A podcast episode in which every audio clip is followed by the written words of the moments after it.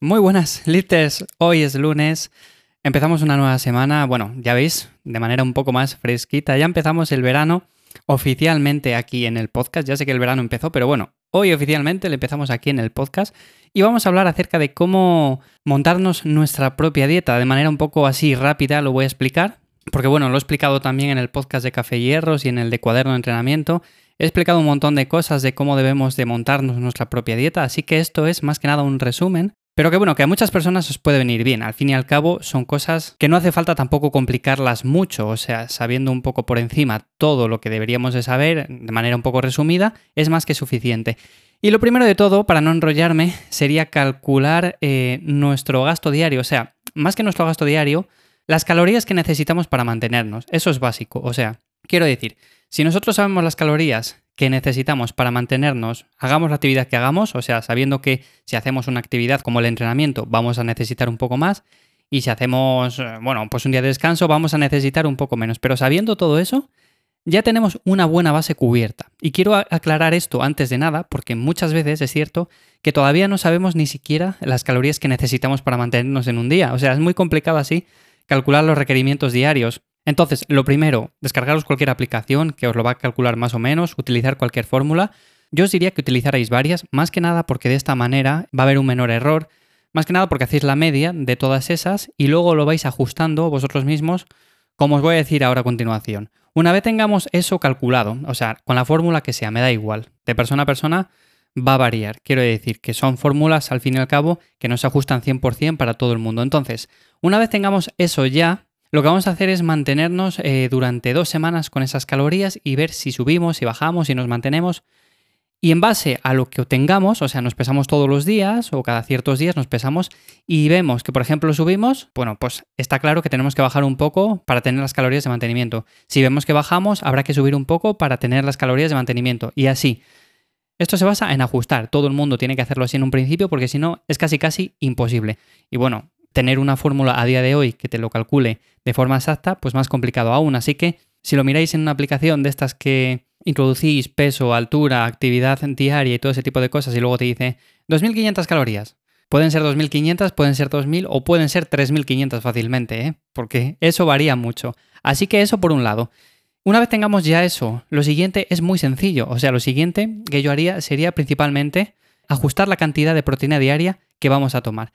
Este para mí casi es el más importante, sobre todo aquí que hablamos de entrenamiento, de ganar músculo y de eso, más que nada porque si no cumplimos con unos requerimientos mínimos de proteína, va a ser muy complicado que ganemos músculo o vamos a ganar muy poco. Entonces, lo mínimo que yo diría sería 1,8 o 2 gramos por kilo de peso, siempre que tengamos un peso razonable. O sea, si tenemos sobrepeso es bastante más complicado.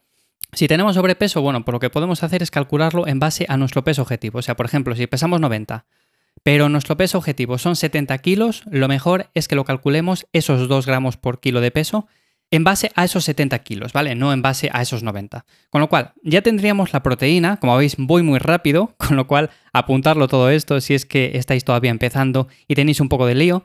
Pero bueno, la proteína sería eso básicamente, sobre todo cuando estamos ganando músculo no hace falta consumir más, sería un poco un desperdicio. Y luego cuando estamos perdiendo grasa sí que yo la subiría un poco, pero más que nada porque nos ayuda a mantener el músculo en la medida de lo posible, con lo cual eso es importante también.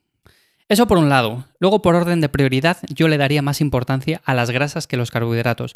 Muchas veces tenemos las grasas como que son el enemigo, como que nos ayudan solamente a ganar peso, a ganar grasa, a vernos peor, y son fundamentales, o sea, nos ayudan a regular a nivel metabólico muchos procesos, nos ayudan a ganar músculo, nos ayudan también a perder grasa, ¿por qué no? De hecho, hay muchas personas que les va muy bien una dieta cetogénica que se basa principalmente en el consumo de grasas, con lo cual, lo siguiente que yo ajustaría, como digo, sería eso, el consumo de grasas. Ya tenemos las proteínas y las grasas yo las mantendría como mínimo en un gramo por kilo. Vale, aquí muchas personas me dirán, bueno, un gramo por kilo quizás sea demasiado, otras me dirán que sea muy poco.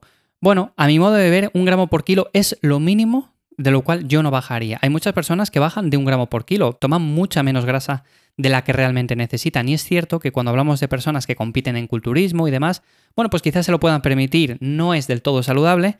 Y vamos a ver, si estamos hablando de salud a la vez que ganar masa muscular, yo mi recomendación, sinceramente, no bajaría de un gramo por kilo, ni 0,8 ni nada, uno. Y luego, a partir de ahí, podemos incluso subir. Yo tomo cerca de 1,5 gramos por kilo, porque si no, de carbohidratos serían demasiados. Entonces, en ese sentido, tenéis que ajustarla más o menos a vuestras preferencias. Como digo, tampoco va a variar mucho. Si subís un poco esto y bajáis un poco los carbohidratos, tampoco va a pasar nada. O sea, quiero decir que vais a tener el físico igual. No quiere decir, bueno, pues si subo ahora 10 gramos de grasa y lo bajo de carbohidratos, eh, seguro que empeoro mi composición corporal. No, no va a pasar eso. Eso no os preocupéis. Eh, y eso, como digo, el tema de las grasas. O sea, ya tenemos cubiertas las grasas y los carbohidratos. Y aquí viene el tema de por qué os decía de calcular los requerimientos diarios eh, que necesitamos básicamente para mantenernos. Porque ahora sumamos las calorías que tenemos con todas las proteínas, ya sabéis que un gramo de proteína tiene 4 calorías. Luego sumamos también las calorías que nos aportan todas las grasas, por ejemplo, si pesáis 70 kilos y tomamos en torno a 75 gramos, pues multiplicamos 75 por 9, porque un gramo de grasa tiene 9 calorías, y ya tendríamos todas las calorías que llevamos consumidas. Bueno, pues lo restamos de nuestros requerimientos, por ejemplo, de 2.500 o de 3.000, de lo que sea, y ya tendremos básicamente la cantidad de carbohidratos que tenemos que tomar. Básicamente porque nos saldrán, imaginémonos que nos salen mil calorías que nos quedan, entre 4 calorías que tiene un gramo de carbohidrato y nos salen la cantidad de carbohidratos. Creo que lo he explicado bastante bien, aunque lo he hecho muy rápido. Y bueno, sinceramente, esto tampoco es muy complejo. Quiero decir, si estáis empezando, posiblemente tengáis un poco de lío en la cabeza, pero no da para mucho más. O sea, quiero decir que tampoco, si nuestro objetivo es eh, ganar músculo, perder grasa y llevar una dieta saludable, estos son los porcentajes de macros que más o menos se suelen recomendar. Como digo, puede variar un poco arriba, un poco abajo, dependiendo de nuestras preferencias. Los carbohidratos les podemos bajar un poco, las grasas las podemos subir, la proteína también la podemos subir un poco. También podemos llevar dietas un poco más altas en grasas y bajas en carbohidratos, como dieta cetogénica durante alguna temporada. Bueno, en definitiva, podemos y tenemos muchas opciones, con lo cual adaptarlo a vosotros y simplemente optar por esta opción si es que estáis empezando y todavía no sabéis muy bien cómo calcular los requerimientos diarios que necesitéis de cada cosa. Y por supuesto, hay que consumir fruta, verdura, eso en cada comida y eso todos los días. Muy, muy importante. Así que sin más, muchísimas gracias por estar ahí un día más en el podcast de Listers. Nos escuchamos mañana martes en un nuevo episodio. Espero que os guste esta edición de verano así un poco más fresquita, por así decirlo. Y sin más, nos escuchamos mañana, como digo. Chao.